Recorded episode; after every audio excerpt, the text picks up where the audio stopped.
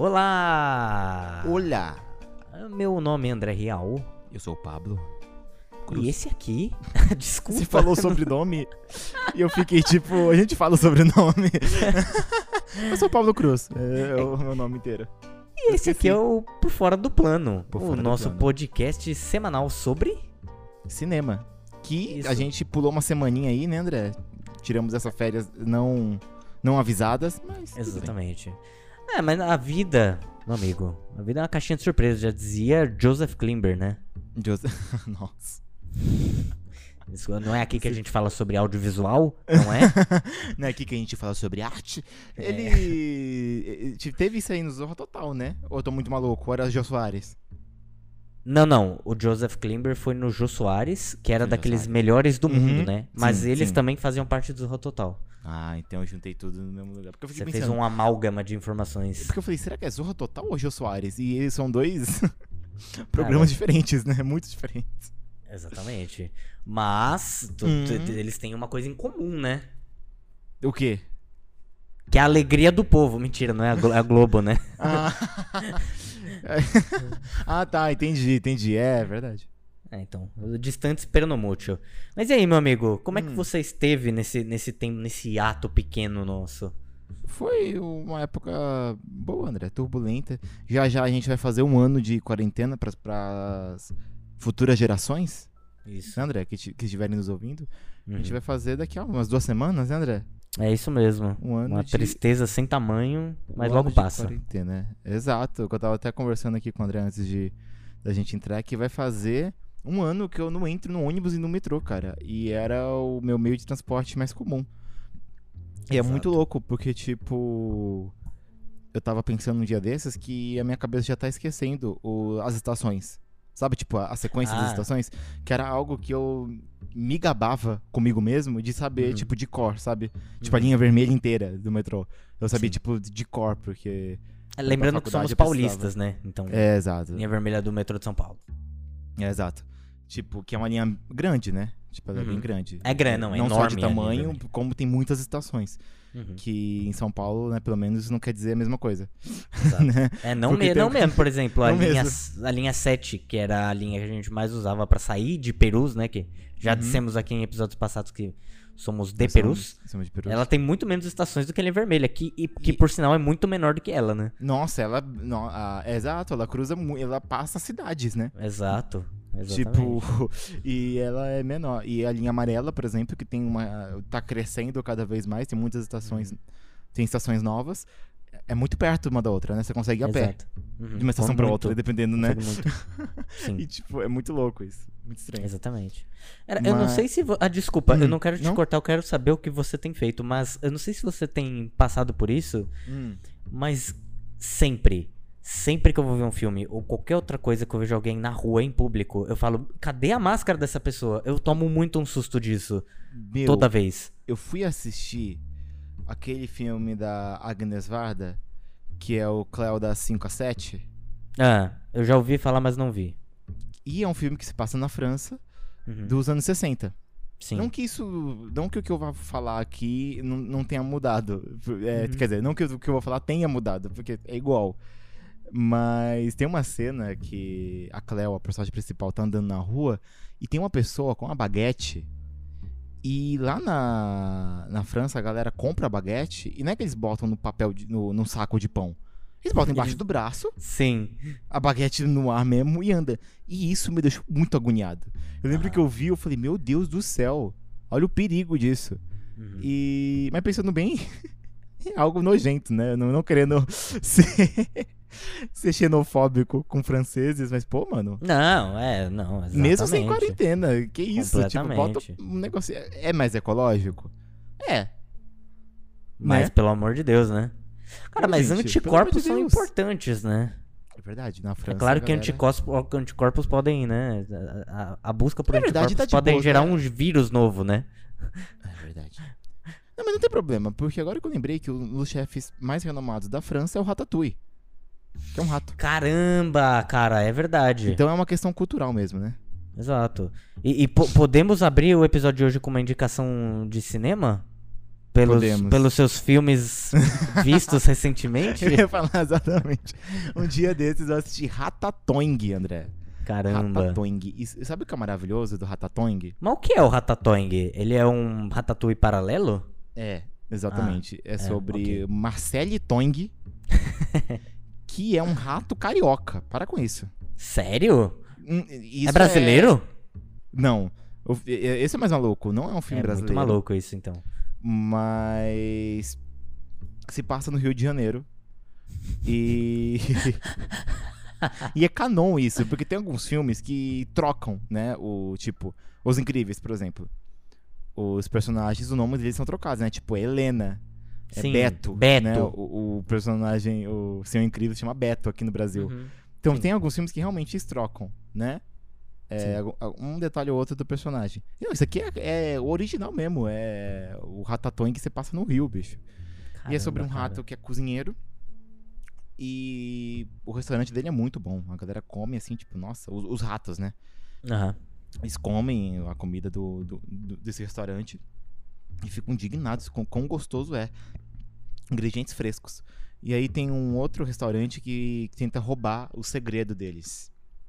Hum. E o segredo deles eu não vou contar porque é spoiler, André. Esse, esse é o tipo de filme Caramba. que tem que ser assistido. Você vai Mas esse- realmente provocar a audiência e não dar a cerejinha do Eu vou bolo? provocar. Tem 40 minutos esse filme. ah, caramba, muito bom. E, e ele só tem 40 minutos porque eles tentaram fazer isso. Eles tentaram é, ficar.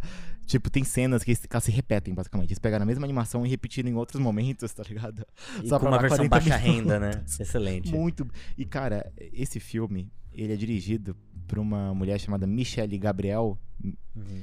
que todos, todos os filmes dela são hip-hops bizarros. É, tem o Ratatouille, tem The Ah. Little Panda Fighter, Que é o Kung Fu Panda, né? tem o WhatsApp, que é um WhatsApp é o da. Não sei, WhatsApp. é uma casa num balão. Ah, ok. Up. É, ok. Tem um filme chamado Little Bee. Little B vem de Wally? Não, Bee- é B-Movie, provavelmente. Não Ah, assisti. ok. É de não abelha. assisti. É, eu não, não, não, não cheguei a assistir. E o chama Tiny Robots, que eu não sei se é de robôs, ou se é de Huawei, ou se é de tudo Ah, junto. pode vir de muita coisa, né? Pode vir de muita coisa, mas é muito louco. Imagina se o seu trabalho é basicamente isso. É Uhum. dirigir filmes Cara, que é estão excelente. quebrando os direitos autorais, as leis Cara- de direitos autorais. Pera aí, agora, calma, ó, agora eu tô um pouco perdido. Hum, Segundo o Wikipedia, hum. Ratatouille é um filme de animação brasileiro de 2007 com 45 minutos de duração da Vídeo Brinquedo. Vídeo- Pera aí. Será que eu Sim. estou maluco? Direção Michele Gabriel. Meu Deus! Ela é brasileira! Eu jurava. Eu, eu lembro que, tipo, eu vi isso e falei, caramba, mano. Porque esse filme é muito mais falado lá fora. Aham. É, ma- é falado desse filme? Uhum, é, a galera conhece esse filme. Caramba, eu, eu ac- acabei de achar um vídeo que pode ficar aí nas nossas recomendações. Eu não sei se eu recomendo ou não, mas Ratatouille, dois pontos. Cinematic Disaster ou Genius Socioeconomic Critique. Realmente é bem Toma. falado lá fora. Não, é muito falado. É muito falado. Mas, mano, é muito louco que. Que. Real, agora faz sentido, acho, um pouco mais de como que ela não foi processada até agora. Uhum. Caramba, cara. Excelente. E você, André, tem novidades? Cara, é. Hum. Eu. Desde que a gente gravou o último episódio, que eu já não me lembro quando foi, é, eu dei uma afastada do cinema.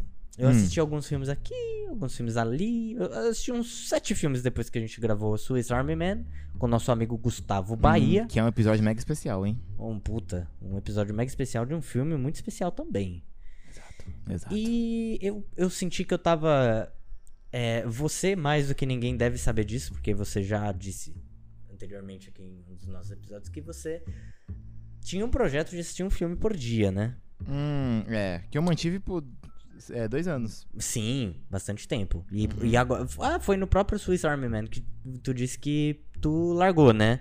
Foi, larguei eu não tava- Diminuiu. não tava, dando conta. É. Porque não dá, é. E de- desde que a gente começou com o projeto do Por Fora do Plano, eu tenho assistido muito mais filme. Pra Uhum. me embasar mais no que eu falo e ter mais o que falar. E, e aí eu senti que isso tava virando um trampo, sabe? Uhum. Às vezes eu não queria ver um filme, eu queria fazer qualquer outra coisa e eu me enfiava um filme. E. E eu respirei um pouco, eu comecei a assistir um anime, de- desde que a gente gravou o último episódio. Eu também, Uhum. o Pablo sabe, eu andei trabalhando bastante. Então eu dei uma desintoxicada do que eu tava sentindo. E, e esse filme que a gente vai falar hoje foi o que me deixou motivado novamente pra voltar a assistir filme. Foi? Ah, que legal. Sim. quer dizer, espero que. Ah, sim, então legal. Não, não, isso é ótimo, é, Isso é ótimo. ótimo, né? Ah, É entendi. ótimo, porque você fazer. Sabe, filme sempre foi um prazer pra mim. E pra você, Uhum. provavelmente também, né? Uhum. E quando isso se torna uma obrigação, tipo, que é só uma obrigação, não que você queira ver, é só uma obrigação, é um pouco ruim, né? Qualquer coisa assim, né? Sim. Sim. E essa, esse período, assim, de uma semaninha que eu fiquei sem assistir nada foi ótimo. Vi anime, não me preocupei em, em logar nada no Leatherbox, então tem sido bom. Mas Entendi. agora eu tô. Quero ver mais de novo. É isso. Que interessante, André. Que legal. Eu, eu gostava muito, tipo, assistir um filme por dia tinha os seus problemas, né? Uhum. Porque tinha dia que eu tava, tipo, cansado. Sim, logística deve ser uma bosta, né? Mas era, era muito. Acho que foi muito importante, assim, tipo.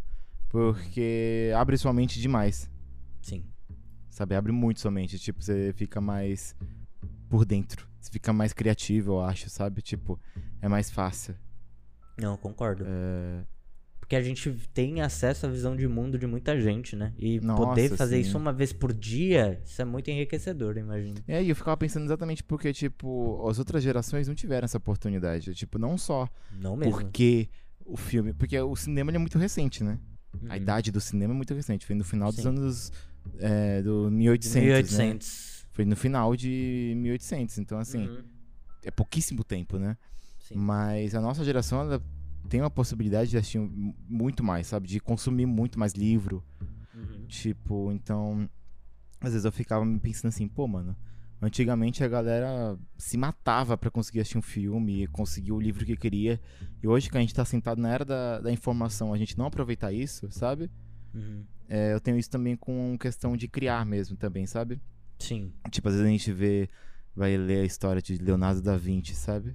Uhum. E você fica, caramba, mano, o cara fazia tudo aquilo em 1500, sabe? Tipo, é... tipo, pô, dá pra fazer muito mais hoje, sabe? Sim, Eu exatamente. acho que, eu acho que é, é bom aproveitar isso. é- Eu acho que tinha muito mais a ver com isso, sabe? Uhum, uhum. E... Não, tanto pra criar quanto pra consumir, né? Hoje as, as formas de se criar e consumir são muito mais fáceis do que do que antes era, né? Exatamente. E André, algo que a gente acabou esquecendo de falar, falando em criação, já vou lançar essa, André, porque aí se tá gravado não tem como voltar atrás. Eita!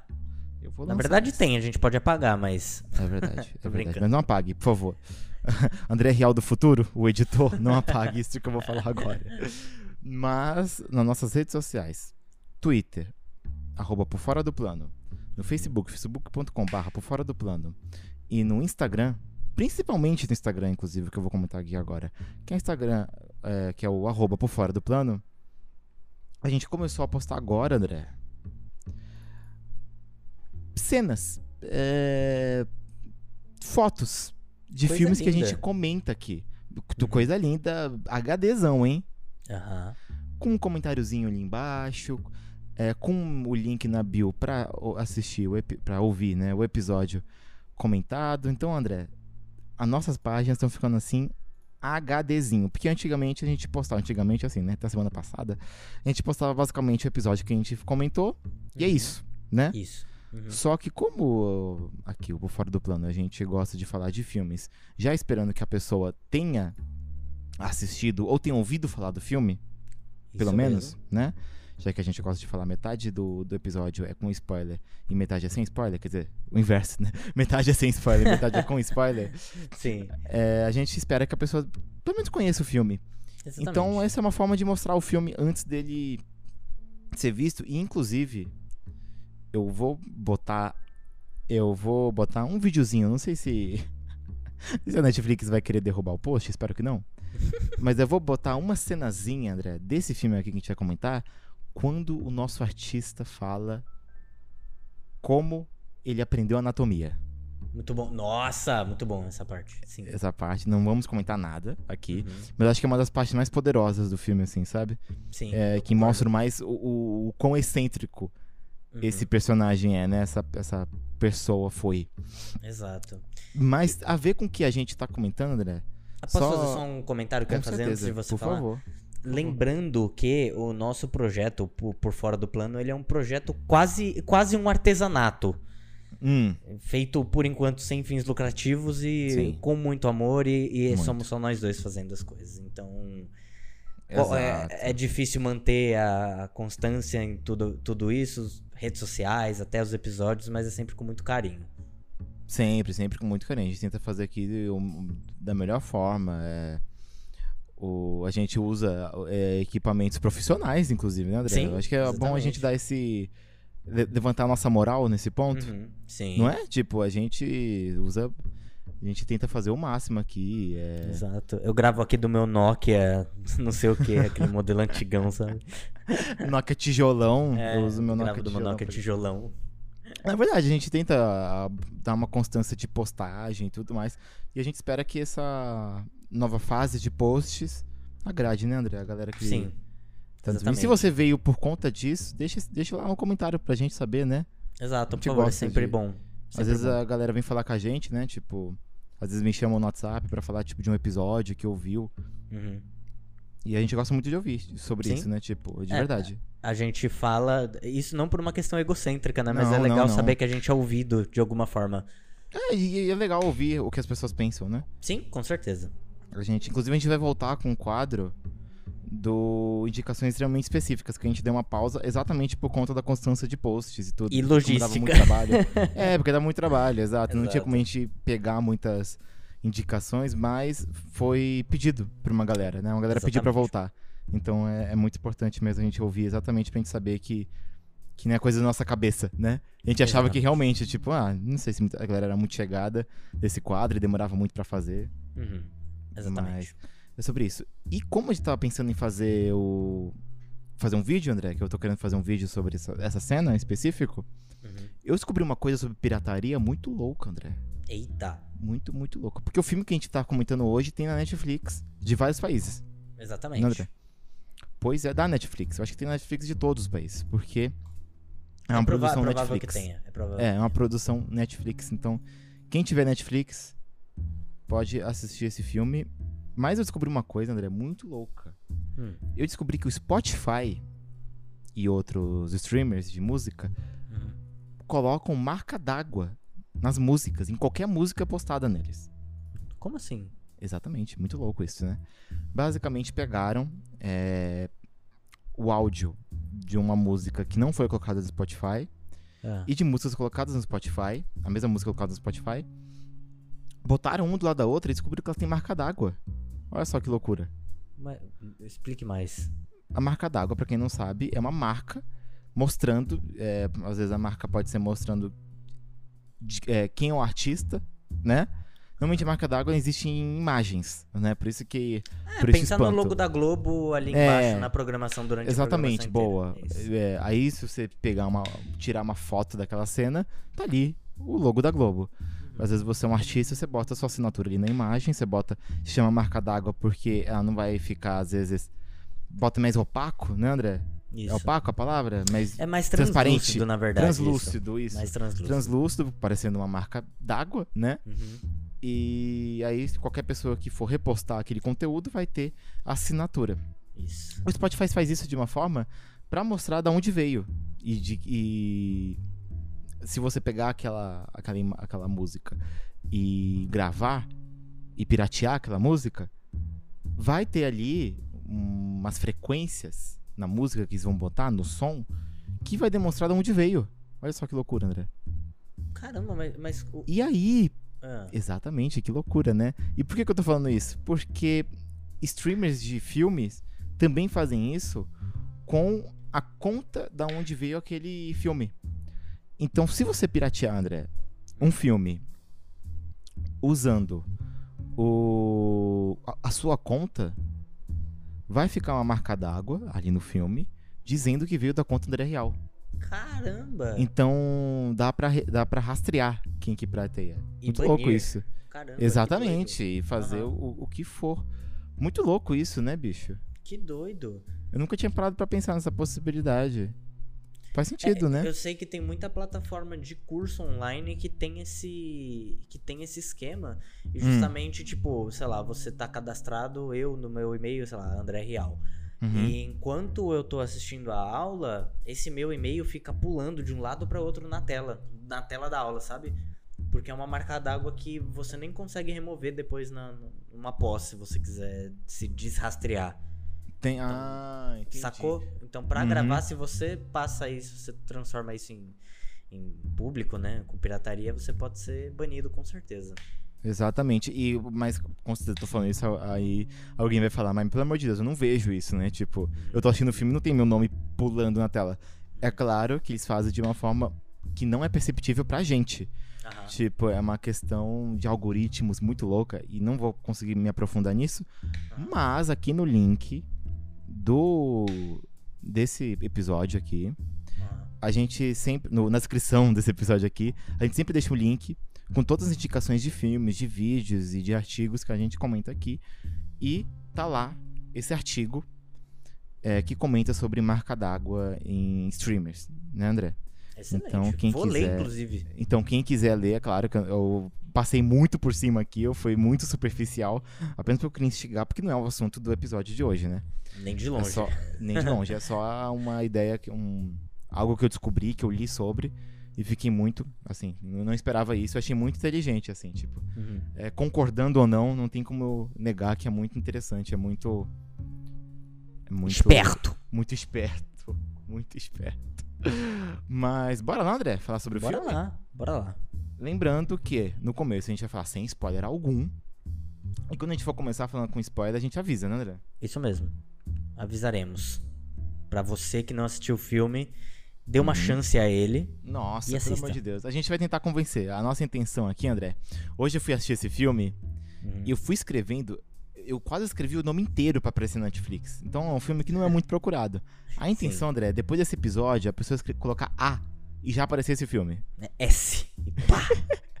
Você bota a letra é, S, é boa, S ou A, e já aparece. Exato. Você quer falar o nome do filme, André? Porque você, antes da gente gravar, você falou o nome do nosso personagem principal, dessa pessoa, muito melhor do que eu, porque eu não consigo falar o nome dele. Tá. Então, hoje, no episódio de hoje, nós falaremos sobre Struggle, The Life and the Lost Art of Chukowski. Oh, exato. Ou, em português, A Vida e Arte de Stanislaw Chukowski. Isso. E eu acho louco, André, que esse. A gente sempre comenta sobre títulos de filme, né? Esse aqui Sim. é um. Acho que é um pouquinho o inverso do que a gente reclama. A gente reclama normalmente que os títulos em português, eles entregam muito do filme. Exato. Você percebeu que nesse é o pobres, contrário? né? Por quê? É porque, tipo, a vida e a arte de Stanley Chukowski é tipo. Ah, não quer dizer muito, quer dizer a vida e a arte do cara. Sim, sim. Agora, Struggle, The Life and Lost Art é, of. Chukowski meio que entrega, né? E- Tipo, ele Entrega. entrega um pouco mais. Então, mas, sobre o a- mas é. eu acho que o Lost Art me deixa mais, mais intrigado a assistir do que a arte só. Só a arte, entendeu? Entendi, é muito genérico, né? Eu, eu fiquei muito curioso pra saber o que se tratava a arte perdida dele. Entendeu? Entendi. É, eu entendi. Faz, faz muito sentido. Eu encontrei esse filme, eu quis assistir esse filme exatamente por um motivo que não, costuma, que não é muito costumeiro Uhum. é, na minha rotina de filmes, que é Geralmente é o ver- pôster, né? É, normalmente eu vejo a capa e falo, beleza. É, apesar dessa capa ser linda, né? A capa, não, a capa- Maravilhosa, caramba. A capa no Letterboxd é linda, mas aqui eu tava no Netflix não era essa aqui, não. Não Nem pra sei mim. se- Nem pra você, né? Não. É, mas a capa que tá no Letterboxd é lindíssima, né? É Pelo amor de. Deus, Sim, muito boa. obra de arte. muito- E faz muito sentido, né? Tipo, é um cara, é um artista de camadas, realmente. Exatamente. Mas foi a sinopse, cara. Eu não, eu não leio sinopse, que eu acho que a maioria das sinopses são muito mal escritas. Me desculpa quem for a pessoa que. Se você trabalha escrevendo é difícil, sinopse, né? pelo amor é, porque difícil, pra falar a verdade, né? É um trabalho. É igual fazer trailer. É, É, exato. é um trabalho muito complicado, né? Você fazer o trailer sem apresentar muito do filme, mas é muito comum você ver um trailer e, tipo, basicamente mostrar o filme todo.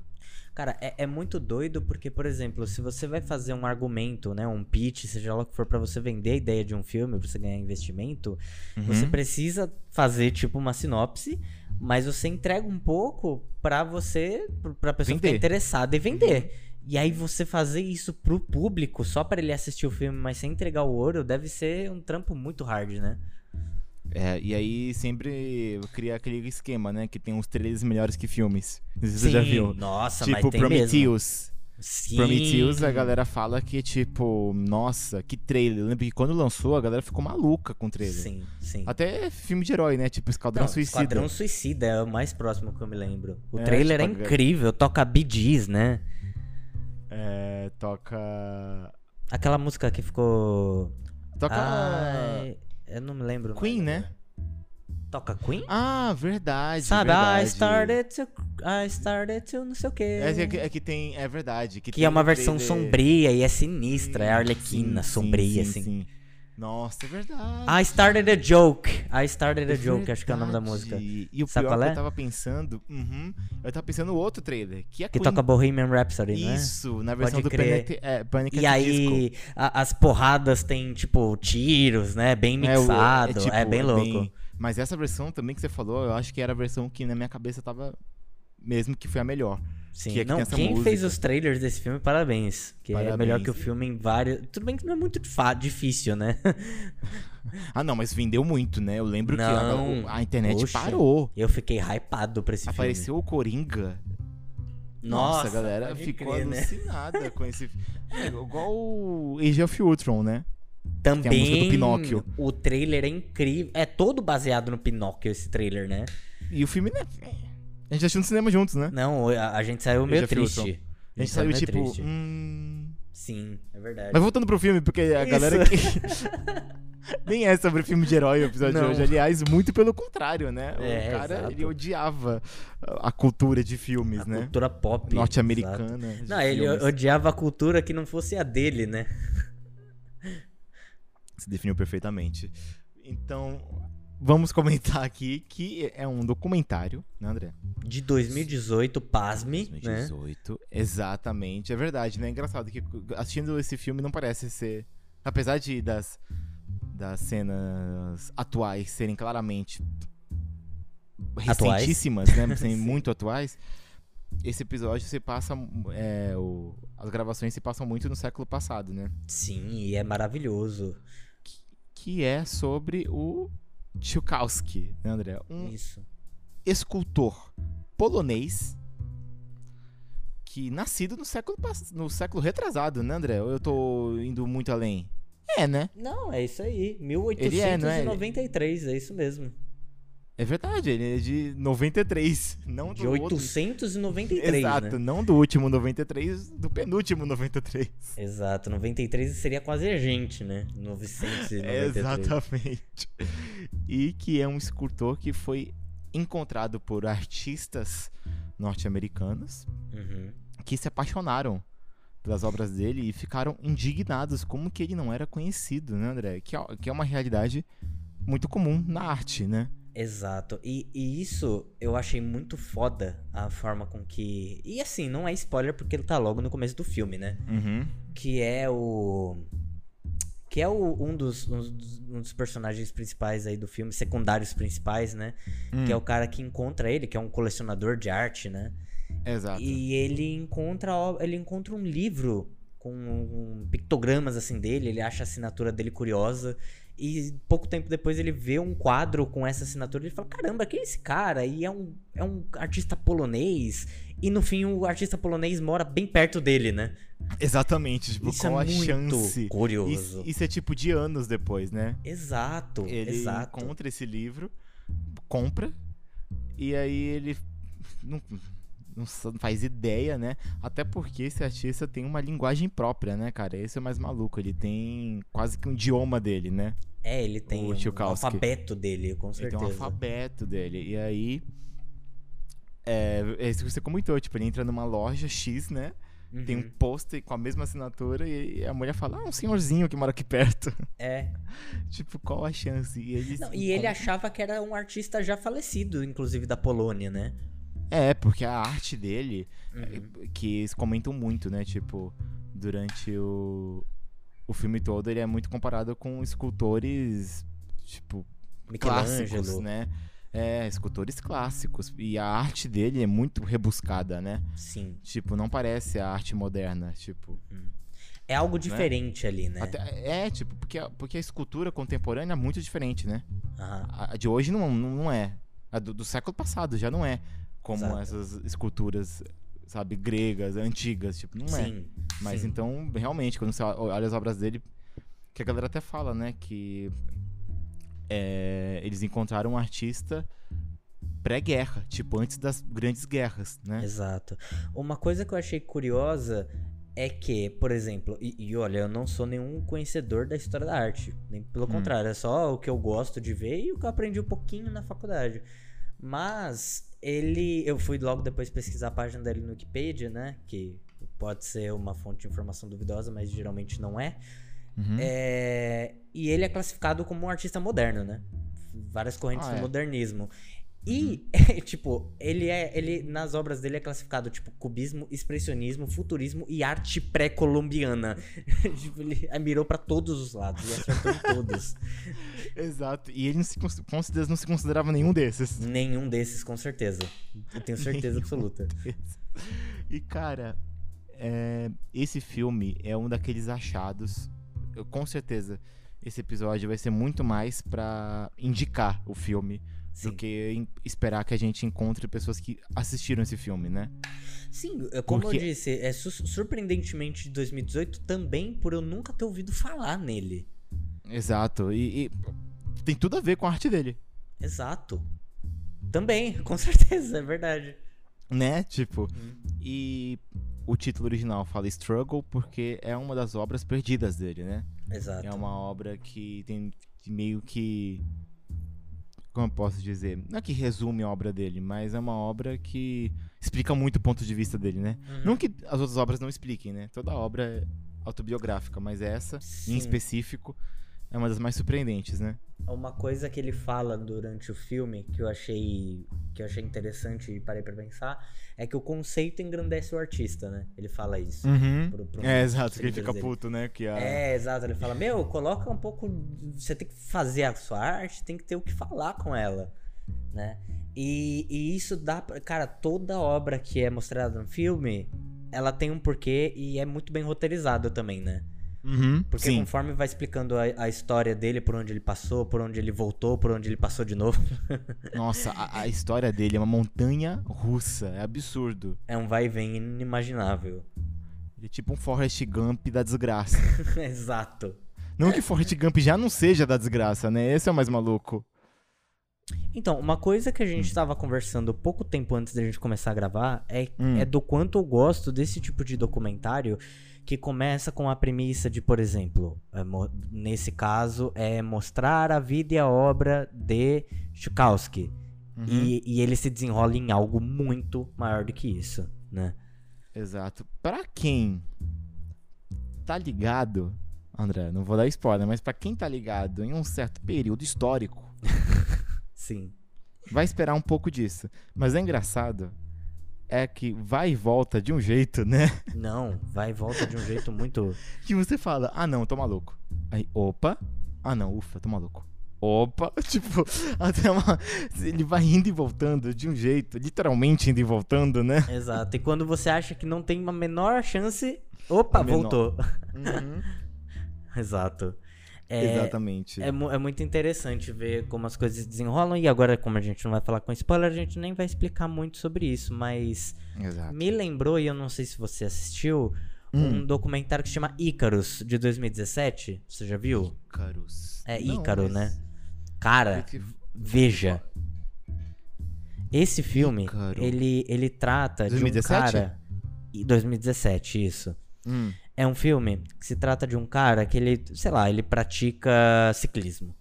E Uhum. aí ele quer, ele quer fazer uma competição com doping. Ele quer ser do- praticar doping pra fazer uma competição e ver como é que isso vai afetar na vida dele, no- na competição dele e no desempenho dele. E aí ele começa a ser assessorado por um cara que trabalhava ou trabalha, não me lembro mais agora, faz tempo que eu assisti, na Rússia com com doping, é tipo um especialista em doping. E o filme é isso, é um documentário sobre ele tentando usar doping pra fazer uma maratona, é isso. E Uhum. aí esse filme começa a se desenrolar num escândalo de doping da Federação Russa nas Olimpíadas. Porque teve, teve uma Olimpíada, não me lembro quando foi, se foi 2008, se foi 2012, que a Rússia ganhou tudo, tudo. E aí nesse filme eles conseguem desmascarar um escândalo de que a Rússia tava dopando, tipo, todos ou quase todos os atletas deles. Mano. É, e, e eu, eu consegui muito relacionar esse filme ao, ao que a gente tá falando hoje, pelo fato de, a gente não vai falar aqui agora, Uhum. mas que o filme começa sendo sobre a vida e arte dessa pessoa, quando lá na frente é uma coisa muito maior do que isso. Que a vida e a arte dele é tão maior do que isso que até foi apagada, né? É, exatamente. Tipo, inclusive muita gente tem essa, essa crítica. Ele. É muita gente que reclama que a arte dele não é muito falada. O que eu discordo completamente. Tipo, Também, eu completamente. acho que a arte dele, você procurando no Google, você encontra. Sim. Tipo, agora, ele falando, ele mostrando o ponto de vista dele do mundo, o ponto de vista dele sobre a história, Uhum. ele mostrando a vida pessoal dele, é Uhum. algo que você não vai encontrar no Google. Exatamente. Então, tipo, eu acho que esse filme e documentário é é o meu gênero favorito. Se eu pudesse escolher um documentário, um gênero pra assistir o resto da vida e não assistir outro, seria Uhum. documentário. Uhum. Porque eu acho documentário assim, tipo, é, para mim é muito difícil eu assistir um e não gostar, sabe? E achar ruim. Concordo, concordo. E mais especificamente, documentários de artistas é o que eu mais amo. Eu gosto muito, assim, tipo. E é exatamente por isso que eu gosto, porque ele não fica focando na arte do cara.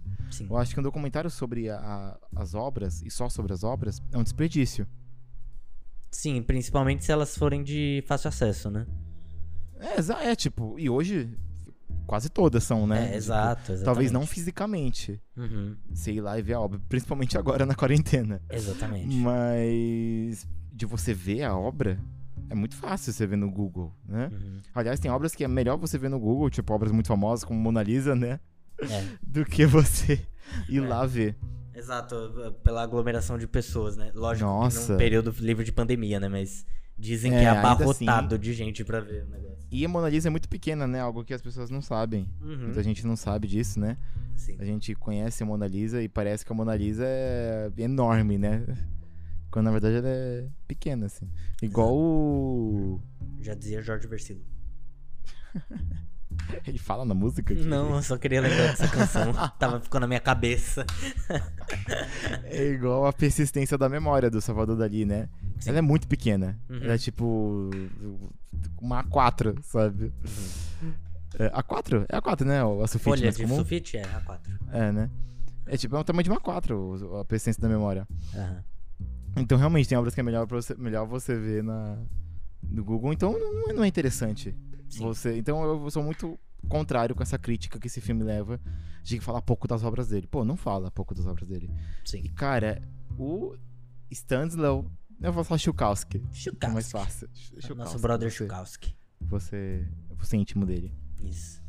Ele é um artista muito prepotente, mas é até difícil usar prepotente contra ele, né? Sim, acho que não enquadra direito, né? Exato, parece que eu tô sendo chato. E É. eu, não, eu não acho que ele não era um artista foda. Eu acho realmente que ele é um gênio mesmo. Uhum. Eu acho de verdade que ele é um gênio. Concordo. E ele se achava um gênio, né? Tipo, esse é maluco. Tipo, ele falava: "Nu- nunca fui chamado de nada. Que não não fosse fosse gênio. gênio. isso é muito foda. É muito bom. E, tipo, ele fala isso na época que ele é idoso. Uhum. E é onde a galera descobre ele. Exatamente na época que ele não é conhecido. Exato. Então ele tem tanta consciência da obra dele, né? Uhum. que ele é, é, pra você ser capaz de dizer isso numa época que a maioria das suas obras estão perdidas, Exato. que você realmente sabe o que você tá fazendo. Numa né, época que ele tava, inclusive, aposentado, né? Por 40 anos, né? Exato. Ele tava aposentado há 40 Ele, anos, ele cara. tem uma fala muito engraçada que ele fala: Eu posso trabalhar mais rápido do que qualquer artista, porque eu não hesito em nada. Meu Deus. E- e- exatamente sobre conceito, né? Igual você comentou antes. Que ele fala Exato. que ele já tem um conceito na cabeça dele. Então ele começa e termina de uma vez. Exato. E, cara, tem muito a ver com o oposto desse filme, né? Porque eles comentam que foram feitos foram fazendo gravações ali lá nos anos 80 e o filme foi lançado quase 40 anos depois das gravações. Né? Tipo, é muito o contrário dele, que fazia uma obra e ia até o final. E, cara, é muito louco. Eu acho muito, muito louco. Artista destemido. Ele fazia o que ele queria. Tipo, isso não quer dizer que ele vivia na riqueza, que ele. Imagina. Muito pelo contrário. Mas isso não abalava ele. Eu acho isso muito louco. Tipo, que conta a história, né? Isso aí é bem no começo também, né? Nenhum spoiler. Que existia uma escola, né? Uma, uma faculdade, né? Tipo, o, o estilo, né? Do- da, daquele momento que eles vão fazer um teste de, de escultores, que são 100 escultores. E tinha 14 anos, né? E eles tinham, e eles tinham que fazer um, um, mode, um retrato de uma modelo, né? Em, em escultura, uma modelo viva, modelo ali, né? É, um nu artístico. E ele faz só do joelho dela, né? Isso aos 14 anos. E entre os 100 iam ser chamados 10, né? 11. E ele é um deles. Esse garoto de 14 anos, dentre vários adultos, né? Lembrando, não eram adolescentes, crianças fazendo o concurso, eram adultos e ele, e ele que passa. Só que aí a- essa escola, essa, essa escola porque é o termo, né, que a galera usa, né? Mas essa faculdade, vamos dizer, decide chamá-lo, avisa ele que eles só trabalham com modelo e ele nega. Ele fala, então eu não vou participar. Porque eu não faço com modelos. Isso é. Eu acho assim, cara. É muito louco, né? Porque, tipo. é, Eu não duvido. Porque, assim, ele podia muito estar zoando ali, né? Tipo, pô, tô, tô tirando uma. E é muito louco que isso vai. Isso vai seguindo a arte dele nos altos e baixos. Que ele peita até figuras históricas. Não vamos dar spoiler. Sim, né, é verdade. Mas ele peita figuras Precisamos muito falar históricas. disso no- no- na parte sem spoilers, muito inclusive. históricas, cara. Tipo, Hum. uma galera que hoje todo mundo sonha em peitar, mas na época eu duvido. Exato. Eu- a, hora Né? que, a hora que mostra ele peitando, eu falei, meu Deus! Como ele tá vivo. Aliás, ele não tá vivo, né? Mas como, É, ele, ele tá vivo, como ele tava ele contando viveu- essa história, exato. Ele viveu Mas, pra caramba, né? Cara, uma coisa misturando duas coisas que você falou. A primeira é o amor pela, pelo documentário. Eu adoro. Também Hum. acho que é meu gênero favorito. É, e, e a parte dele ser um gênio é que assim, eu, eu entendo esse respeito que você tem por, pelos, por esses gênios carismáticos, por exemplo, que tem muita fé. Tem tanta fé no que, no que, que eles estão fazendo que a opinião de mais ninguém importa. Porque eles sabem que o caminho deles é o caminho, né? Uhum. E em 2020, ano passado, um ano de altos e baixos, saiu um documentário que chama The Last Dance no, Netflix, contando a Hum. história de vida e no esporte de Michael Jordan. Ah, E cara, ali você percebe que um, um gênio, se a pessoa é gênia, seja lá no o que ela faz e ela, ela mira na grandeza, ela Uhum. vai ser um pouco desconexa, tipo de julgamento alheio, sabe?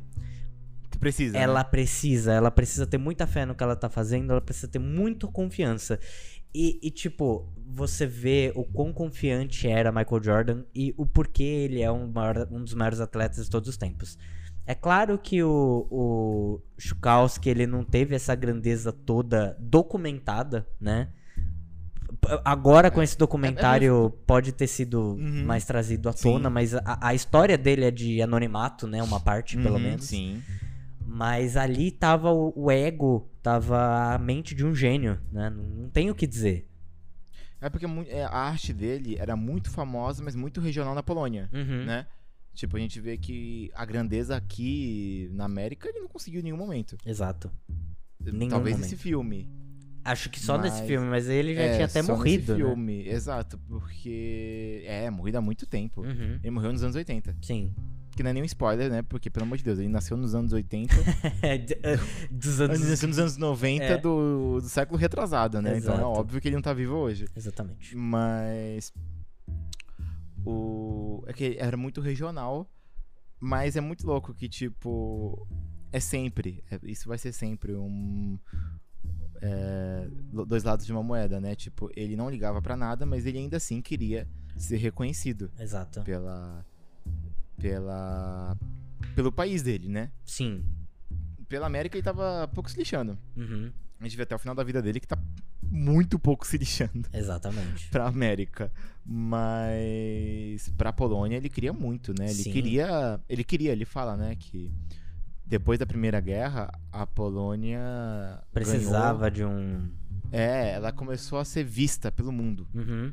E aí ele vê nesse momento a chance dele ser um artista mundial. Sim, de, de, de criar a arte regional da Polônia, né? É, ele queria fazer uma arte polonesa, porque Exato. ele era ultranacionalista. Assumidamente.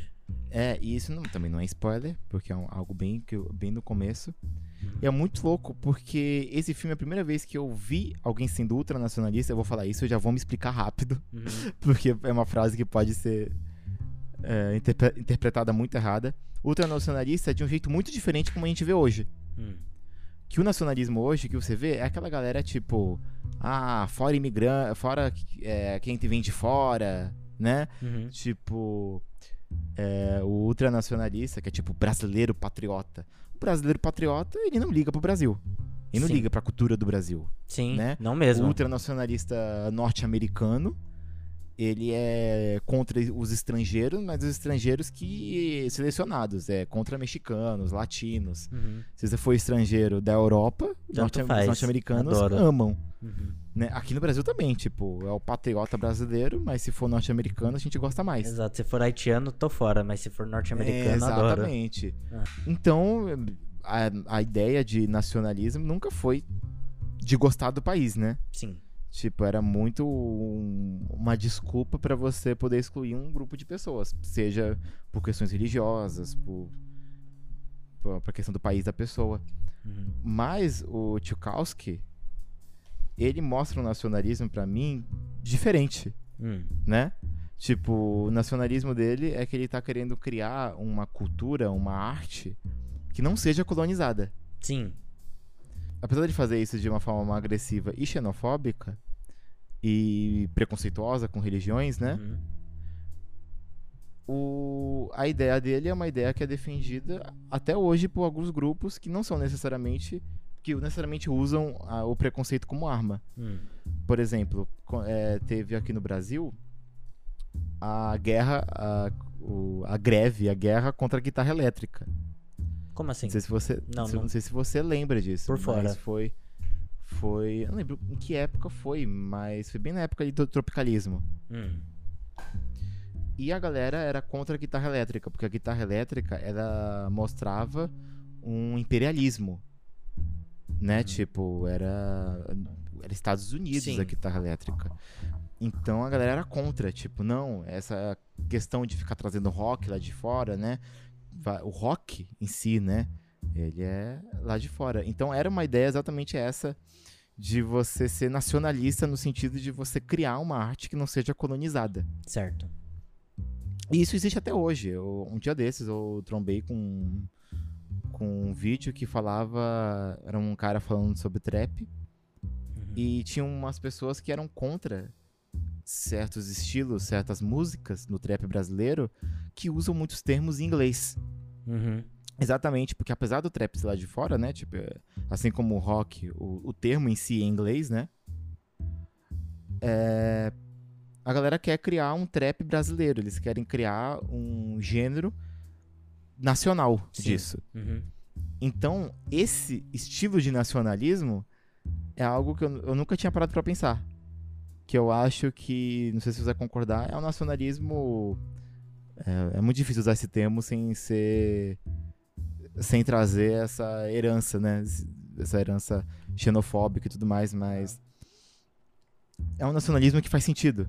Não sei se faz sentido essa frase, né? Não, eu concordo com você. Eu concordo Tipo, porque... faz sentido a luta dele. Sim. sa- Apesar do, do- jeito que ele fez ser muito agressivo e errado, Uhum, faz sentido ele criar um, um pós-guerra, pós-primeira guerra, né? uhum.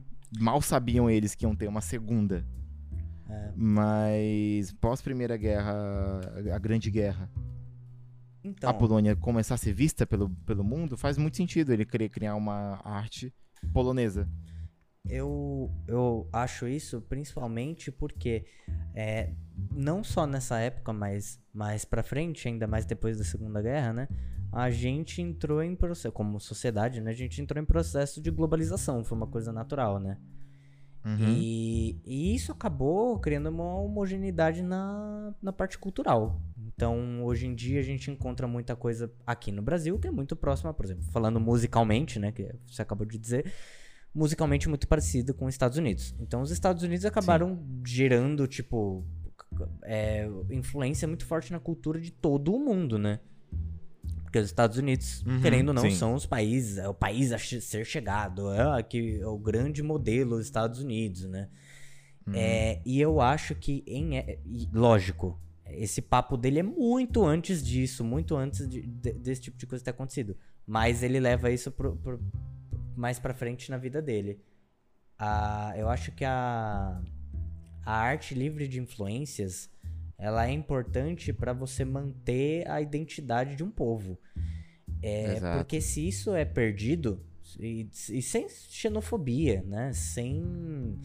Tipo, eu acho, eu acho que a globalização foi, foi a coisa mais importante que aconteceu como sociedade pra gente. Porque tudo É. foi passado. Tipo, tudo ficou mais amplo. Mas se a gente esquece de onde a gente veio, do, do- da cultura do nosso povo, né? Ele ainda cita é, os indígenas, por exemplo, né? Uhum, que é da sim. arte indígena, que era completamente, sei lá, os pigmentos nos rostos, a vestimenta, completamente sem influência europeia. Então isso é muito importante, porque é só assim que a gente conseguiu, consegue saber mais sobre o povo sem ninguém falar nada pra gente, né? Exato. E, e- e o que a gente comentou, tipo, o próprio nacionalismo hoje, ele não faz sentido exatamente por isso, porque a galera esquece. São países é, colonizadores que são contra é, im- imigrantes. Não faz muito sentido, Sim. né? Tipo, o Brasil ser contra imigrantes é muito estranho, né? Tipo, o que é o Brasil? Exato. A nossa cultura é exatamente isso, né? Uhum. A nossa cultura é exatamente a mistura de várias culturas. Não faz sentido você ser contra. E, e é, igual a gente comentou, entra em milhões de contradições. Então. E o próprio Tchaikovsky no futuro, ele fala, né, que ele não. Apesar dele ser nacionalista e ser patriota da Polônia, ele se vê como um cidadão do mundo Exato. que é algo que eh, eu acho que esse termo eu sinto que vem muito no uma galera mais hippie. Não sei se você sente isso também, Hum. que tem né, essa ideia de somos cidadãos do mundo, né? Então, eu, é, eu, eu, eu acho que ele tá certo no- do jeito dele de pensar, sabe? Porque. Porque, cara, de verdade, a gente. to- a, gente de- deveria ser todos iguais, sabe? E a gente tem barreiras, sei lá, geográficas, tem barreiras de governos, barreiras de linguagem, tem muitas barreiras entre os povos, né? E esse pensamento dele eu acho muito bonito. Ele até se emociona muito falando nisso, né? Durante o filme. É, Ele exato. até fala uma hora que ele é um patriota sem país, né? Por, por- por coisas que acontecem no filme, ele acaba sendo tendo que sair do país É, dele, né? Porque, porque no, no. Quando ele começa a tentar criar essa arte patriota, né? Ele fala que. ah, o, o documentário comenta que a ideia era exatamente juntar cidadãos de vários. Vários países diferentes, várias culturas diferentes na Polônia. Uhum, E naquele momento ele é contra isso. exato. E vendo isso hoje, e é claro que tem que lembrar que ele pensa assim, antes do nazismo, Uhum, então, antes do nacionalismo ser usado como arma, ele pensa que isso é ruim. uhum, E no ponto de vista dele, é- esse é o bizarro, porque quando a gente pega pós Segunda Guerra, é outro conceito. O, o patriotismo mudou, Sim. né? Uhum. O que é ser patriota. Mas na época faz sentido. Tipo, o governo queria trazer uma galera de vários lugares, de várias, várias religiões. Só que ele discordava que era o momento, porque eles não tinham uma cultura. Uhum. Eles não tinham uma identidade cultural ainda formada. Sim. E ele achava que era ele, o cara que ia ser o. o- ele que ia ser a cara O dessa nova bastião arte. dessa nova arte, né? É, que também é igual você comentou, né? Tem que ter coragem. Eu acho que a gente poderia agora passar pra, pra parte com spoilers. Não sei o que você acha, porque a gente começa a entrar em território político e fica difícil, né? Falar desse filme sem. Exato, mas antes eu queria indicar um filme, André, que, que a gente já indicou em outros, outros episódios nossos. Hum, Lembrando que tá o link aqui embaixo, né, na descrição, com todas as indicações que a gente faz. Que tem a ver com o que você comentou lá no começo sobre documentários que começam sobre um assunto e terminam sobre outro. uhum. Que é o Mind in the Gap, Muito bom. Filme de 2018, que foi indicado ao Oscar e foi um dos filmes favoritos do Obama nessa época. Caramba! Que lembra que todo ano ele faz, né, a listinha de filmes favoritos dele. Sim, sim. E esse filme era um, é, foi um dos filmes favoritos dele do, do ano de 2018. E esse é um baita filme, né, André? É maravilhoso. Nossa, esse eu não, eu não quero nem comentar nada sobre, porque a graça desse filme é exatamente assistir sem estar esperando nada, né? Exato. E Mas até falar início- sobre ele sem spoiler parece que é um filme chato, né? É, exatamente, porque ele começa sobre garotos andando de skate, curtindo aquela vida norte-americana bem famosa, né? Que a gente vê muitos em filmes da galera que é skatista, que. Livre de responsabilidades. É, que tomam Coca-Cola na garrafa e andam de skate. Uhum. E aí essa galera começa a envelhecer e o documentário muda completamente, né? Completamente. E é feito por um dos garotos, né? Esse é o mais maluco. Exato. Então fica essa indicação, tá no link aí embaixo. E André, agora a gente pode ir pra parte com, com spoilers. Exato. Eu acho que a primeira coisa que a gente pre- precisa falar sem spo- com spoilers, aliás, Hum, é, é algo que a gente quase falou antes na zona livre de spoilers. Que é. hum. Foi a. O encontro dele com Hitler, né? O encontro distante dele com Hitler. Porque ele, em, em determinado momento, né, com a ascensão no, no Terceiro Reich na Alemanha, ele é contactado pelo, pelo governo alemão para ser comissionado de fazer um, um monumento de Hitler, né? Exatamente. E ele diz aceitar isso, né? E lembrando que, lembrando que o Pablo ainda disse no começo do, do episódio que ele vem muito de indas e vindas. Então É. ele é um cara que saiu da Polônia, foi pra América, depois saiu, voltou pra Polônia, depois foi pra América de novo. Então ele tava sempre ali flertando com o movimento nazista, né? A É, vida inteira dele. Tipo, o nazismo faz. é, é, até comentei com o André antes da gente começar a gravar. Que eu vi, putz, artista polonês que teve sua ascensão nos anos 90, no começo. Anos 90 não, nos anos 900, no Isso. começo. Já fiquei pensando, poxa, será que ele tem passado nazista? É com 12 anos, lá em 1900 e bolinha, bem bolinha mesmo, né? Uhum, 1906 por aí uhum, ele vai pra América, morar na América. Isso. Aí eu fiquei, ah, então não tem. Então ele não vai ter relação com a Alemanha. Eu acho que, por sorte dele, ele vai nem tá lá quando, essa, quando a desgraça acontecer. Aí com 14 anos ele volta pra Polônia. A gente fala, meu Deus, não. E aí acontece aquele lance que a gente já comentou, que ele vai pra escola, né? Uhum. Pra aquela escola de, de escultores e ele decide não ficar lá e volta pros Estados Unidos. Aí a gente fica, ah, ufa, então ele não vai fazer. Aí ele volta pra lá pra criar um grupo ultranacionalista. Você fica, não, Exato. meu Deus. Exato. E inclusive ele, ele, ele cria esse grupo, né? Faz Uhum. comentários antissemitas, né? É, exatamente. E Porque ele comenta que os judeus. É, é um, um argumento, inclusive, que foi usado por Hitler, que está roubando a cultura, está Sim. roubando na economia, né? É Exato. uma galera que, que. que é um argumento usado sempre, né? Tipo, até Uhum. hoje. Não necessariamente com os judeus, mas sempre tem, né? O roubando nossos empregos. Sim.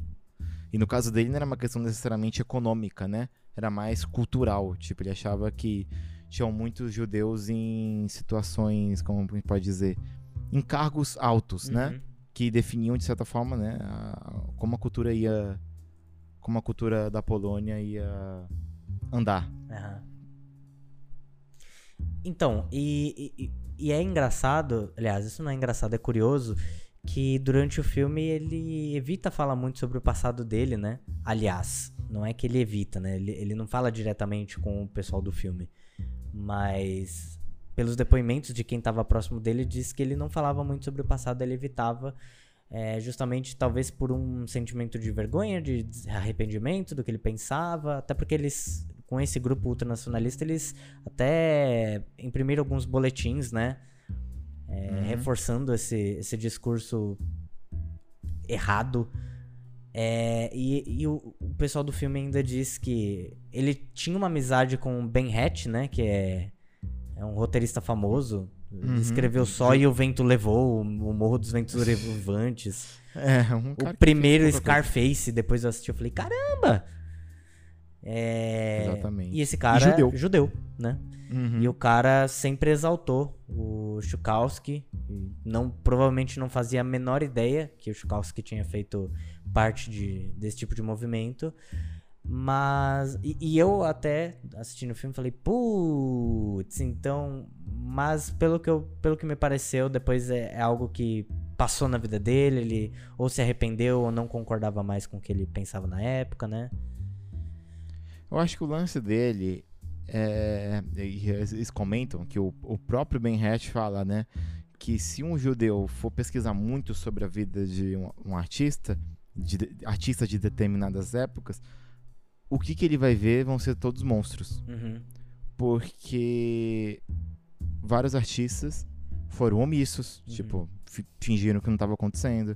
Muitos artistas lucraram com isso. Uhum. É aquela questão, né? Tipo, é, o em cima do muro, né? Sim. Às vezes em cima do muro, pra muita gente, parece ser o mais sensato, mas às vezes estar em cima do muro é, é, é, é também um posicionamento. Sim. E no caso, como o nazismo, era obviamente posicionamento. Se você não falava sobre. Tanto é aquela frase, né? Tipo, se tem cinco pessoas num- numa mesa com- é, de boas, sentam um nazista e ninguém levanta, então são seis nazistas Sim. na mesa. Sim, sim. Tipo, no momento que você se cala, e principalmente você se cala ali perto, né? Uhum. Ele tava. Tanto que ele foi. Ele, ele era tão bem visto pelo, pelo, pelo nazismo que ele foi chamado pra fazer uma obra oficial. Exatamente. Não dá pra dizer que ele, né? E ele fala que ele ficou honrado em ser chamado. Uhum. E ele até comenta, tipo, ah, mas o nazismo, o Hitler, o Hitler, o nazismo não era tipo tão ruim assim, tipo, Uhum. na época. Não, ele fala, ele não fala exatamente essa frase, mas ele fala que nessa época não se falava de hitlerismo ainda. Exato. Ele fala é mais ou bitching, menos. bitching about, inclusive, né? Ele fala. É, tipo, é mais ou menos, né? Aham. Tipo. Que a galera comenta que, tipo, nenhum golpe é feito assim, né? Ah, um dia não existe, no outro dia existe. É, sempre exato. passos a passos, né? Exatamente. O nazismo não foi assim, um dia é, tava tudo de boa, judeus e não, e não judeus amigos brincando, e no dia seguinte todo mundo se odiava. Não era assim, É. né? Tanto que eles dão importância ao. ao. Ao boletim que eles dele. escreviam, né? Que, que ele fez parte. Porque foi bem antes, um pouco antes de- do terceiro Reich mesmo, né? E a Alemanha nazista acredita que ele é o melhor artista exatamente por conta disso. Exato. Porque acham que ele consegue fazer uma obra agressiva. Exato. E, e era o que eles precisavam. E com certeza, se ele ficou. Se ainda hoje, ainda hoje assim, na época do filme, né? Anos 80, ele fala que se sentiu honrado em ser chamado por Hitler, então obviamente Hitler já era um nome grande, Sim. né? Então assim, eu achei que ele tava tentando. Apesar dele se dizer muito envergonhado, eu sinto que sim, ele tava dando uma passadinha de pano pra si mesmo Uhum. em dizer que não se falava de hitlerismo. Falava, né? Sim. Tipo, claro que falava. E, e tanto por isso que ele não comenta tanto, porque ele sabe. O, ele fala no momento, né? Errei, errei feio. Uhum. É, porque ele tinha ideias antissemitas. Isso era visto. Tipo, ele era um artista militante, né? Aham. Só que numa militância que batia lado a lado com o que Hitler queria, né? Com o que Hitler estava pensando, com as ideias de Hitler. Exato. E com essa construção que no- nos foi feita, também foi feita pelo filme. E é aí que tudo dá um plot twist quando ele aceita esse, esse frila, né? Esse Exato. frila pra Alemanha e você fala, putz, então ele fez um, um monumento de Hitler. Ele fez alguns monumentos oficiais, né? Sim, Pra Polônia. sim, pra que Polônia, tinha, né? que tinha muito a ver, mas ainda assim tinha muito a ver, né? Sim. Você vê as obras que ele faz, o contexto da guerra. Uhum, É, mesmo que ele não tenha feito essa obra exclusiva diretamente pra Hitler, uhum, dá pra entender que ali no contexto, uhum. as obras oficiais que ele fazia estavam sim alimentando um- uma conversa com a Alemanha, Sim, exatamente. não é? Exatamente. Só que aí depois a Alemanha deu essa facada nas costas da Polônia Exato. e, e decidiu E que dele, ia inclusive. chegar lá detonando. Né? E dele, Dele, inclusive. inclu- por isso que ele perde as obras dele. É. Mas por isso que é muito complicado. É claro que a gente não tem como saber como que teria sido o curso da história. Uhum. Mas eu acho que se a Alemanha não tivesse ido contra ele, contra a Polônia, talvez ele tivesse feito muito mais obras pro governo. Ou ele teria sido um, um artista oficial da Alemanha nazista, Muito sabe? provável. Porque ia, Não é? ia de Tipo- encontro com o que ele acreditava, né? Exatamente, cabe- É lógico que ele era extremo, mas provavelmente Hitler era mais. É, Mas ele- essa, é claro, é, ideias tipo, nacionalistas, morte. né? Exato, né? então. tipo, exato, ele queria criar uma arte é, que fosse naturalmente polonesa. exato. Tanto que ele. O mais maluco é que. Quando a Alemanha invade a Polônia, o que eles, a primeira coisa que eles fazem é destruir tudo que representasse a arte da Polônia. É, não só arte como pensamentos, né? As É, tipo, eles- ideologias eles polonesas, né? Tudo. Os intelectuais poloneses, Uhum. eles metralham as obras dele, né? Exato, eles dizem Uma isso. coisa muito maluco isso, tipo. E tem até uma cena do de soldados da Alemanha é, quebrando é, tipo símbolos nacionalistas, né? Aham. Da Polônia. Então é isso, tipo, é porque chega um momento que a Alemanha vira as costas, mas no começo era uma relação diferente, né? Exato. Tanto que chamam o, o artista mais polonês que existe, que era ele. Exatamente. Mas mesmo assim, cara, mesmo com isso, a gente vê que, tipo, os artistas lá. Aliás, tem um, um artista muito louco, a gente nem comentou isso sobre, sobre isso na. Na, na parte sem spoilers. Ah. Só que tem uma hora que fala, né? Tipo, chega um artista chamado Jorge DiCaprio. Ah, pois é. E aí eu falei, será? Só que eu vi a cara dele e falei, nossa, ele, ele tem nada a ver com o Leonardo. DiCaprio. Aí eu fiquei pensando, eu acho que o Leonardo DiCaprio nem deve ser DiCaprio. Tipo, o nome do Leonardo DiCaprio, sabe? Uhum. Como se não Eu fosse falei- só o artístico, né? É, eu falei, se pá, o nome do Leonardo DiCaprio nem é DiCaprio, Aham. sabe? Uhum. Então, deve ser não, deve ser só artistas que têm o mesmo o mesmo sobrenome artístico, né? Uhum. Aí uma hora parece que ele faz um. o. O Tchukowski faz uma dedicatória, né? Ao filho do. Ao seu filho Leonardo, que ele não Exato. cresça rápido. É, tem a- Aparece a foto do Leonardo DiCaprio. E tem até um insert com uma fotinho do Leonardo DiCaprio criança, né?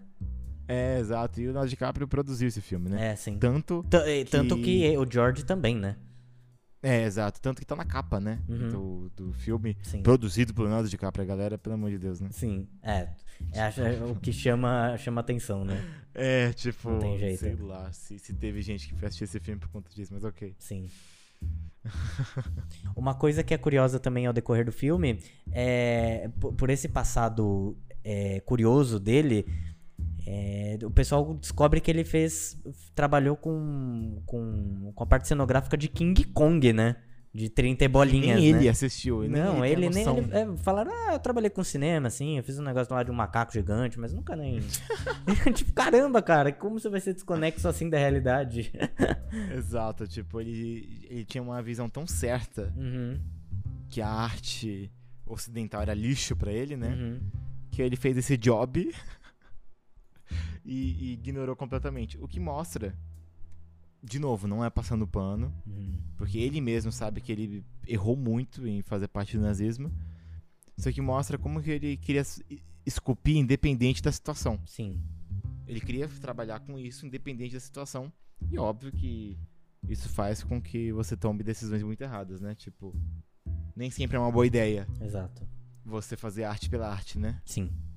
É importante você você tá ligadinho um pouco no, no que tá acontecendo no mundo, porque acontece esse tipo de situação. Eu posso trazer um, um exemplo aqui? Pode, por favor. Mas que eu não terminei de assistir ainda, porque eu pausei pra vir gravar esse episódio e depois vou, vou terminar. Mas a Netflix também fez um documentário do Pelé. ah, saiu esses dias, inclusive, de onde a gente tá gravando agora, finalzinho de Hum, fevereiro de 2021. E passa um pouco dessa trajetória dele, né? No auge da carreira dele e o golpe de 64. né? Até perguntam Hum. diretamente a ele: Isso mudou sua vida? Ele, cara, não, eu continuei jogando minha bolinha, sabe? Tipo, continuei sendo, sendo atleta e acabou. É, sem, sem parar pra dizer o que tava acontecendo, sem se posicionar como, como figura pública, sabe? Então É, é, justamente esse ponto. Que e, e em época de eleição sempre vem esse assunto, né? Uhum. Tipo, às vezes as pessoas falam assim, poxa, por que esse artista não vai falar? Principalmente artistas muito famosos e tão famosos aqui no Brasil que são famosos lá fora. A Anitta, eu lembro que muita gente falava isso da Anitta, né? Tipo, poxa, na eleição a Anitta não vai falar? Uhum. Ela não vai dizer se ela é a favor do Bolsonaro ou se ela é contra, né? Uhum. E aí vinha muito esse discurso, tipo, o artista precisa Uhum. é... é necessário o artista se impor e dar o lado dele? Aham. E aí é muito louco, porque nos dias de hoje, quando você vê no, na- no cotidiano, às vezes você pensa, não, Uhum. não, esse artista não precisa falar quem ele vai votar, o voto não é secreto, por que esse artista tem que dizer? Só que quando você vai ver no futuro, como nesse caso, a gente vê que sim. Sim. Tipo, quando a gente vai ver sobre o nazismo, a gente fala, ah, não, mas o nazismo é algo absurdo. É absurdo, só que pra muita gente na época não era, Sim, exato. né? Tipo, antes de acontecer os campos de concentração, já era absurdo, se você for ver a história hoje, né? Claro. Só que pra muita gente na época era um assunto que você podia ignorar, era um assunto a não ser discutido. Política, né? As pessoas falam, política não se discute. Nessa época, olhando hoje, as pessoas não acham isso certo. Ah, o nazismo não se discute? Uhum. É, então, é, é, é um- é esse o caso dele, né? Tipo, o, o Tchaikovsky, ele queria só fazer as obras dele e pronto. Mas, olhando hoje, a gente vê que era um erro. Uhum. Ele não se. Exato. É, esse lance que você comentou do Pelé também, tipo, ele não falou nada na ditadura, ser a favor ou contra. Acho que com Gonzaga também tinha isso, né? Uhum. O, a história do Gonzaga também bateu com a ditadura, tanto que tinha muitos, muitas figuras famosas da ditadura que contratavam shows dele. Aham. Então tinha aquela galera ali que tinha torturado e matado muita gente, e continuava torturando e matando muita gente, Uhum. e ele tocando ali. É, Quem, não, E- quem não se opõe e tá tudo bem, meio que vai com a maré, né? Então. É, então, e aí a galera comentava sobre isso, tipo, e aí, né? E ele falava, tá, só queria tocar, só queria tocar a minha sanfona, é isso aí, sabe? Tipo, Sim. e hoje a gente ah, fala, tipo, poxa, ele tinha que ter falado alguma coisa, então é muito louco isso, né? É. Quando você tá vivendo a história sendo feita, você até pode concordar que as pessoas não precisam comentar sobre o assunto. Aham. Mas se no futuro a gente achava necessário, então talvez talvez seja necessário sim, Sim. é, impor a sua ideia e comentar qual que é o seu lado, É, né? principalmente porque no futuro a gente já sabe o que deu de errado, né? Então. É, então, exato. Então é importante. Uhum. Exatamente. Ah, um, um detalhe, um detalhe que eu não sei se te encheu os olhos da forma que me encheu, mas me encheu muito os olhos. Foi porque assim, as artes dele, como a gente já falou, foram perdidas, né? É uma grande parte num, num bombardeio da Alemanha na, na Polônia. Então, ele ainda fala, tipo, eu, sei lá, minha vida inteira foi, foi pintar, foi esculpir, eu perdi centenas de pinturas, não sei quantas, quantas esculturas, não me restou nada, etc. E e eu achei muito impressionante os inserts quando eles vão falar das, das, das obras, que eles re- reesculpiram tudo em 3D. Então, a, a forma com que eles mostram as obras perdidas é muito, muito impressionante. Porque algumas não são Sim. perdidas, mas outras são, né? Então, é muito Uhum. impressionante a forma com que eles recriam essas obras. Exatamente. Exatamente. Eu. É, é muito bom. Eu já tava esperando esse, esse final, porque eu falei, não é possível. Que pelo menos a Struggle, né? Aham. A obra que tem no título em inglês. Pelo menos essa obra eles têm que dar um jeito de encontrar, sabe? Exato. eles refazem, né? É muito linda essa cena. E é uma obra linda também, né? É um Nossa, trampo quando mostrou- maravilhoso. Eu acho muito louco, porque a obra dele, cara, é como você comentou, que é muito é que tem modernismo, é exatamente porque ela parece uma obra muito antiga, Uhum. só que às vezes tem uns traços que você vê hoje, né? Tipo, em personagens de quadrinho, em, né? Sim, sim, sim. Essa obra, tipo, parece muito algo que você veria num quadrinho do Neil Gaiman, né? Uhum. E é claro que, tipo, ele com certeza influenciou muitos artistas, pelo amor de Deus, né? Não é o contrário. Sim. Não é, é o Neil Gaiman que, que se inspirou, que Influenciou inspirou ele. sim. Mas, ao mesmo tempo, tem obras dele que você bate e você fala, nossa, mano, isso é muito dos, sabe, dos anos 500. Sim. Aí outras é tipo, nossa, isso é hoje. É realmente impressionante. É muito bom, cara, muito bom. Nossa, esse filme, pelo amor de Deus. Uma coisa que a gente também comentou no começo, que é muito engraçado Hum. a forma com que ele, ele desdenhava da cultura norte-americana ou de, ou de várias formas de cultura. É, é um episódio que ele também vai num- num- numa curadoria de arte, não sei o que, ele chega e tem um cara que tem vários quadros de Picasso.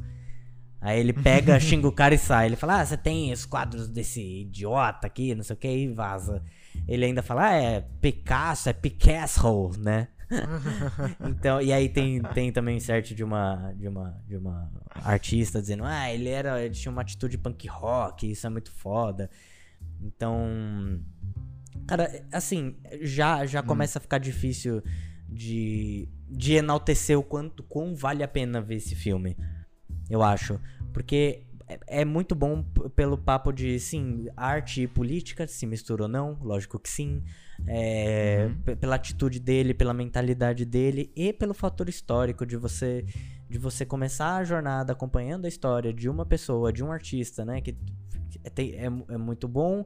E aí teve as obras dele recalchutadas, assim, por, pela história. Então, eu de verdade. Eu, eu não sei mais como enaltecer esse filme e o quão vale a pena assistir. Uhum. É, exato. É, eu, como eu falei pra você, eu tenho uma queda muito forte por filmes de artistas. É, a gente comentou sobre. eu- Tem um outro filme que. Que a gente chegou a comentar aqui, mas eu quero comentar de novo, que é o Feels Good Man, Sim. que é de 2020 e que é um baita filme sobre um, cartunista. E é o cartunista que, que criou o Pepe, né? Aquele sapinho que acabou sendo usado por, pela direita extremista dos Estados Unidos e se tornou um símbolo de crime de ódio, né? Uhum. Então mostra todo, toda essa montanha russa na vida do cara. Mas é outro filme que eu acho muito bom e é exatamente nesse contexto, cara. Porque é o, o tipo de obra, eu comentei com você, que eu acho até quem não é artista, você tem vontade de criar Sim. algo. Sim. Você assiste, você fala. Ou consumir, igual você comentou, né? Uhum. Tipo, tem, você tem vontade de conhecer mais arte. Aham. Eu acho que esse tipo de filme, pra mim, é o equivalente. Sabe quando você vai na livraria? Não agora, nesses momentos. Sim. né? Mas quando você vai na livraria, você vai naquela parte de arte. Aham. Aí você pega aqueles livros enormes sobre um artista específico, tipo Sim. o livro do Leonardo da Vinci. Aí você vê aquele livrão que sempre é tipo 200 reais, né? Sim. É sempre um livro caro pra caralho. Mas. E você abre aquilo e é o equivalente a um museu, né? Exato. E. Meu, esse tipo de filme pra mim tem exato esse poder, sabe? Uhum. De você querer ver mais da obras, ver mais sobre arte, conhecer mais arte. Uhum. Eu acho que é, o, é um filme que cheira a museu. Sim. Que, que, que o cheiro cheira a museu já, já foi até. Como posso dizer? Um xingamento, né? Tipo, uma ofensa. Mas o cheiro de museu não é ruim. Não. Né? Tipo, Não, muito pelo contrário. é Muito pelo contrário. Tem aquele. é, não sei- não sei como dizer, mas cheira a arte, sabe? Sim. Uma coisa que esses tempos de pandemia me fez sentir saudade é aquele cheiro Hum. de auditório, sabe? Quando você vai, por exemplo, num teatro. Uhum. É o mesmo, para mim, é o mesmo cheiro de museu. Aquele ar-condicionado, cheiro de gente e cheiro de arte. Nossa, assim, che- cheiro de livraria. Exato, sabe? muito bom. Eu acho que é um negócio que eu amo demais, é o cheiro de livraria. Muito Tipo, bom. E- Você sente o cheiro e você tem vontade de ler mais. Não sei se Exato. você tem isso. Não, eu concordo. Sempre que eu estou, que eu participo de um lugar que me expõe a mais arte, eu tenho mais vontade de, de consumir. E é o que é, É. um pouco muito do que. É um pouco muito é boa, é boa, né? Mas é um pouco do que você disse no começo do. do- na introdução. É que agora ainda a gente tá num, num período muito fácil de consumir as coisas, né? Então é- É. parece até um desperdício não, não fazer isso, né? É, exato. Eu, eu, eu fico. É o que me move, às vezes, a fazer. algu- algu- entrar em alguns projetos, inclusive esse Uhum. aqui. Exatamente a facilidade que a gente tem de distribuir a arte, de indicar um filme para as pessoas, né? Exato. E de comentar sobre ele, publicar ele. Tipo, poxa, é algo que antigamente seria uma rádio, Exato. né? Podcast seria algo que equivalente, né? Exato. A uma rádio. E hoje a gente pode fazer aqui facilmente nas nossas casas. Exatamente. Então parece até um, um erro não consumir esse tipo de arte e, e criar. Exatamente. Principalmente criar. Exatamente. Na minha opinião. Então, meu amigo Pablo, eu acho que a gente Hum. discorreu sobre tudo que a gente tinha pra discorrer sobre esse filme. Que demais esse filme, meu Deus. Se você insistiu, insistiu Hum. em, em ouvir esse podcast inteiro sem ter assistido o Uhum. filme, por favor, vá, faça o favor você mesmo e, e assista. Uhum, Ele, como eu disse no começo do episódio, não que isso vá engrandecer o filme, porque ele já é grande, mas ele é um filme Nossa. que eu estava numa seca de ver filmes, não estava com vontade, ele me fez ter vontade de voltar a assistir, de, de consumir, como a gente acabou de dizer. Mas é Uhum. isso, né? Exatamente. Inclusive, eu vou é, tá agora já, né, no nas indicações aqui no link que tá na descrição desse episódio, um- uma lista, André, do Letterboxd que eu descobri vendo esse filme chamado Inspiration Information, Hum. que são documentários de arte. Excelente. E aí tem muitos. E, meu, eu só assisti dois. E olha que eu gosto de, de assistir esse, tipo de documentário. Então, cara. é, E são dois filmes muito bons, que é esse. E o outro que é tipo, a saída é pela. pelo gift shop. Que é a loja de lembrancinhas, Aham, sabe, do museu. Sim, sim. Que fala sobre o Banksy e tal. Caramba, e é um- maravilhoso. e é um documentário muito, muito legal. Então já vou indicar esse. Esse. Essa lista aí. Aham. E agradecer também, André, esse episódio, que foi muito legal. Foi muito legal. E antes da gente acabar, eu também preciso falar uma coisa que eu esqueci. Fale. Mas que você provavelmente assistiu, mas se você que tá Hum. ouvindo não assistiu, a série também Netflix Abstract, que é Nossa. excelente. Essa E pior que eu assisti pouco, cara. Eu assisti uns dois episódios. Nossa. E é uma série maravilhosa. Não sei por que É. eu assisti tão pouco. volte, Mas, reveja de tudo, é muito maravilhoso. Eu vi o do cara que faz os Jordans, sabe? Sim, nossa, muito bom. Nossa. Tem pra muito quem bom. gosta de arte gráfica, tem. Quem gosta de arte cênica, tem. Quem gosta de arte plástica, tem. É, Nossa, é, é- é, de novo o. Pra quem não é artista é maravilhoso, pra quem é artista é tipo. Outro nível, né? O tipo. é, aliás, é até bom pra você querer produzir algo, né? Eu acho que eu tenho a, a visão que é importante todo mundo produzir algo, sabe? Pelo menos uma vez na vida. sim, concordo com você. De algo artístico, sabe? Eu acho que é importante. Nem que seja algo que vai ser só pra você, sabe? Uhum, Eu concordo. E esse tipo, esse tipo de filme e série é muito importante pra isso, pra pra manter viva essa chama, Essa chama da criação. essa chama da criação. Muito bom. Lembrando, André, que no Twitter, arroba por fora do plano, estamos lá. Uhum. Facebook.com barra por fora do plano, também estamos lá. E no Instagram, com conteúdo novo, Andrezinho, Uhum. Arroba por fora do plano. Excelente.